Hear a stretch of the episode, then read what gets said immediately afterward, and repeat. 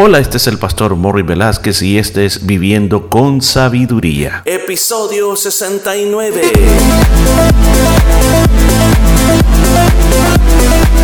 Y en el programa de este día estaremos aprendiendo cómo aplicar la sabiduría de Dios a nuestra vida a través del libro de Proverbios. Muchos consejos muy hermosos basados en la palabra de Dios. Todo esto y mucho más en Viviendo con Sabiduría.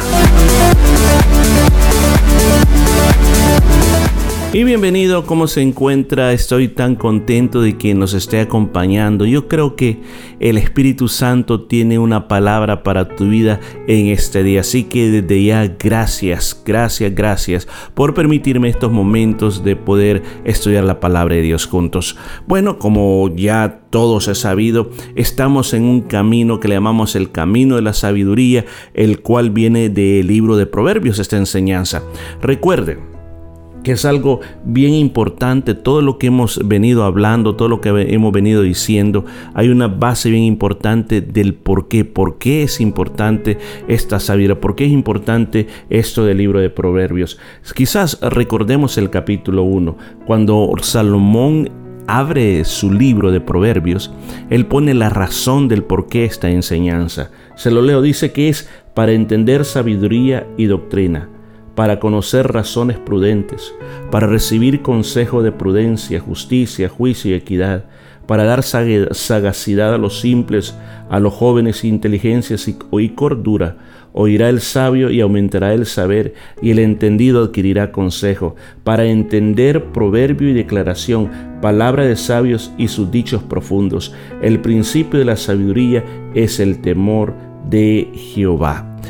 Mire qué precioso fue la dedicación del libro. Entonces, mire, las cosas con las cuales nosotros vamos a ser equipados si nosotros decidimos seguir este camino de sabiduría. Así que yo le invito que si se ha, perdido algún episodio, no se lo pierda. Vuélvalo a escuchar, búsquelo, todos están numerados porque poco a poco vamos a ir llegando hasta el final de este libro de la Biblia. Así que nos encontramos en el versículo número 6 y dice la palabra de Dios, la justicia guarda al íntegro en su camino, mas la maldad trastorna al pecador. Otros dos personajes que se están poniendo en comparación. El personaje del justo o el que camina en el camino de la justicia y el pecador. ¿Qué se refiere el primer aspecto? El primer aspecto es aquella persona que dice, ok, yo voy a seguir las leyes de Dios. Y sabe que alguien que sigue las leyes de Dios tiene que ser una persona de integridad. O sea, si tú crees algo, no solamente lo tienes que creer como un concepto, tienes que practicar lo que tú crees. Nosotros somos cristianos y como cristianos, como su nombre lo indica, quiere decir un seguidor e imitador de Cristo, alguien que sigue las enseñanzas de Jesús. Eso es un cristiano. Entonces, sería bien eh, difícil decir que yo soy cristiano porque soy simpatizante de Cristo, pero yo hago lo que yo quiero con mi vida. Ser un verdadero hijo de Dios es imitar la conducta del Señor. Y un pilar bien importante del cristianismo es la integridad. Entonces, la integridad es una protección, dice aquí, es una protección en el camino que nosotros llevamos. Pero dice que la, la maldad destruye al pecador. O sea, jamás, escucha esto, jamás podemos decir que el pecado nos va a dejar algo bueno. Jamás el desobedecer a Dios nos va a ser recompensado de una manera linda y perfecta en esta vida. La Biblia bien establece que la paga, el salario, el resultado del pecado es la muerte, es la separación de Dios.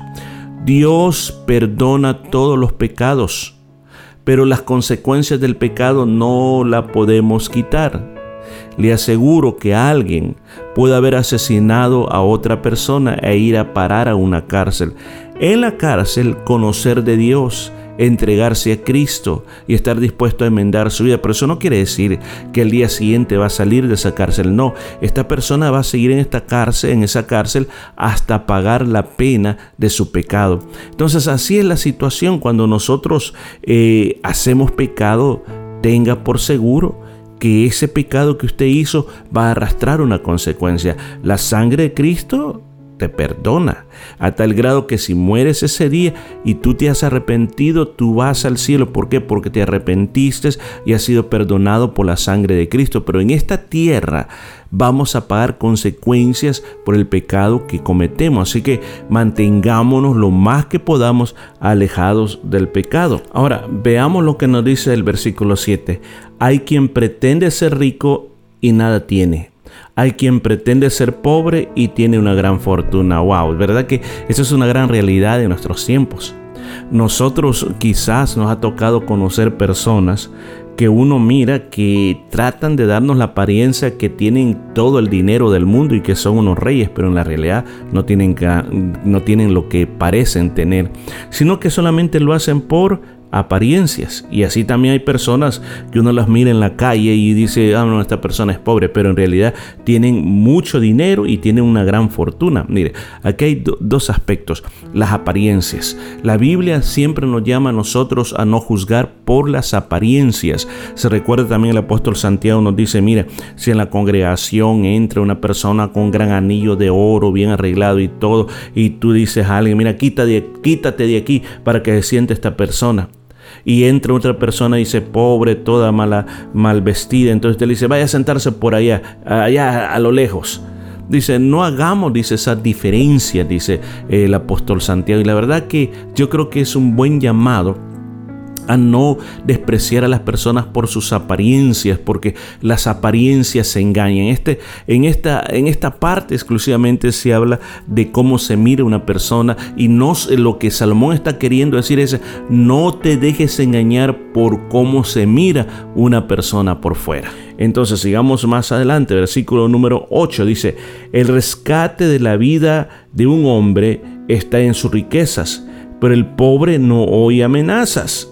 Ahora, aquí está otra vez poniendo dos personas en dos contraposiciones diferentes. O sea, en un extremo tenemos a un hombre rico y en otro extremo tenemos a un pobre. Entonces Salomón está diciendo de que el rico, por ser rico, lo quieren secuestrar, lo amenazan, lo quieren estafar, quieren quitarle su dinero, pero con su dinero paga, dice. Con su dinero paga. O sea, el dinero lo libra para que no lo maten, dice. Pero al pobre, pero al pobre nadie lo amenaza. ¿Por qué? Es decir, este, ¿qué podemos sacar de este? Bueno, ahora decían en nuestros, en, nuestro, en algunos países de Latinoamérica, por una poquedad, por una nada, andaban también secuestrando a la gente. Pero en realidad, o sea, eh, Salomón está poniendo dentro de la perspectiva de, de nosotros que es bien importante saber de que tiene sus ventajas el que no seas un multimillonario. Recuerde, él era una persona que tenía grandes riquezas.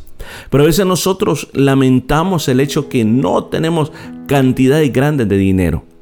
Pero una de las cosas que usted tiene que ver es que tienes ciertas ventajas no pases de alto esas ventajas, como en este caso específico dice, el pobre no hay amenazas de nada. ¿Por qué razón?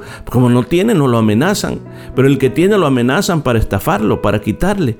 Entonces dice, bueno, en otras palabras, da gracias a Dios por la condición que estés, porque dentro de todo eso hay una bendición de Dios. O sea, usted puede decir, yo no, no, no tengo un millón de dólares en el banco, pero ¿sabe qué? Pero usted tiene la bendición de Dios, que usted puede comer, que usted se vistió, que usted puede caminar, que usted puede ver, que usted puede comer sus alimentos. Esa es una bendición muy linda que usted puede dar gracias a Dios por la condición que tú tienes o que tú tengas en este momento.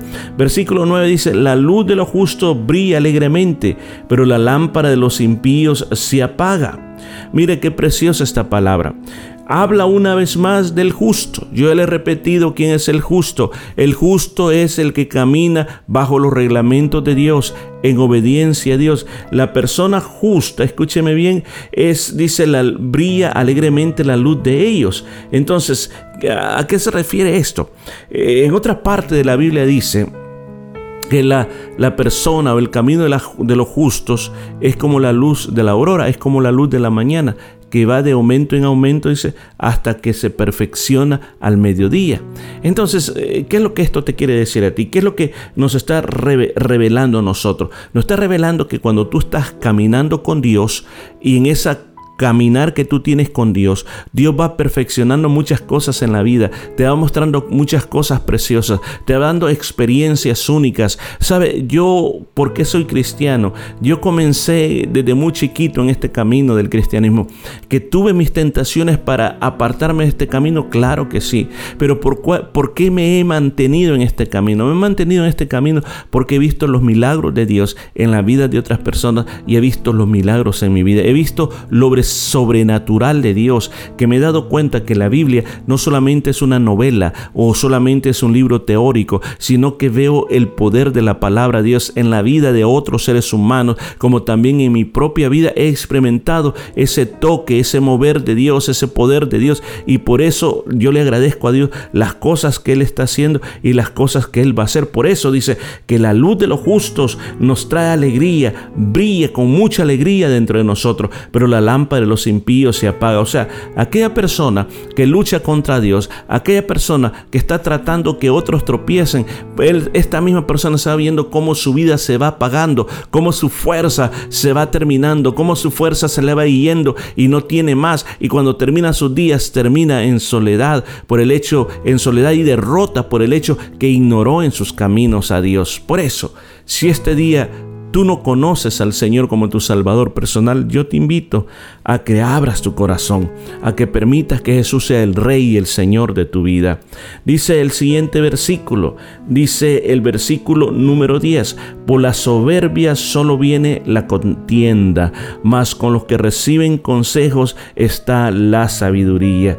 Mire qué verdad más grande, la soberbia. ¿Qué es la soberbia? La soberbia es el orgullo.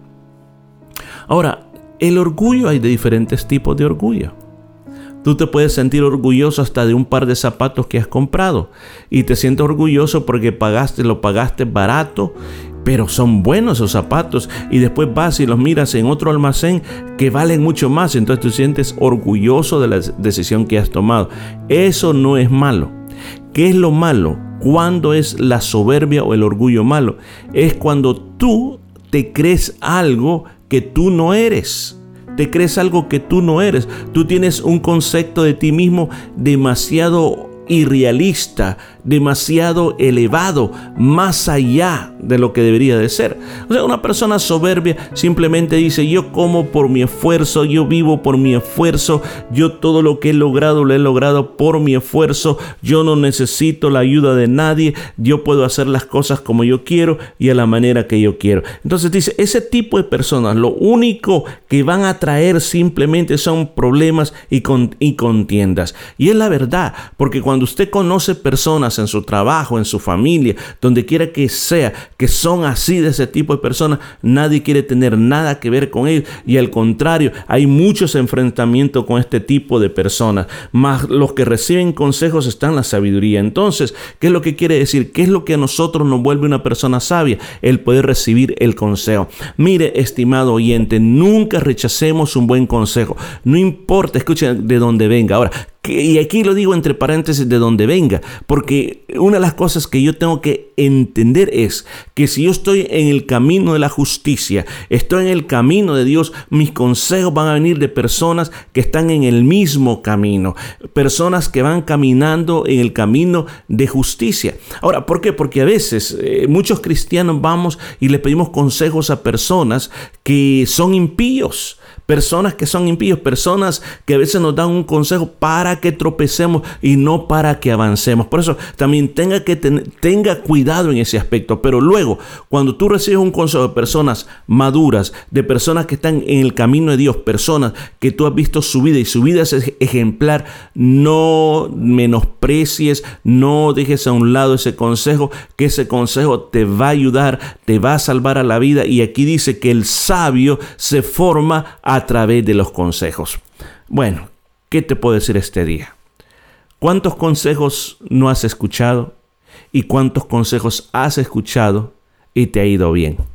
¿No crees que es tiempo que seamos personas que busquemos consejos, personas que nos puedan aconsejar? ¿Tienes algún consejero en tu vida? ¿Hablas con alguien que te anima y te da consejos? Si no lo tienes, busca esas personas, busca esas personas que te pueden dar buenos consejos para tu vida, para que entres dentro de este club, el club de los sabios, de la sabiduría de Dios. Así que vamos a continuar mañana con más de esta palabra. Y esto fue todo por este día. Nos escuchamos el día de mañana.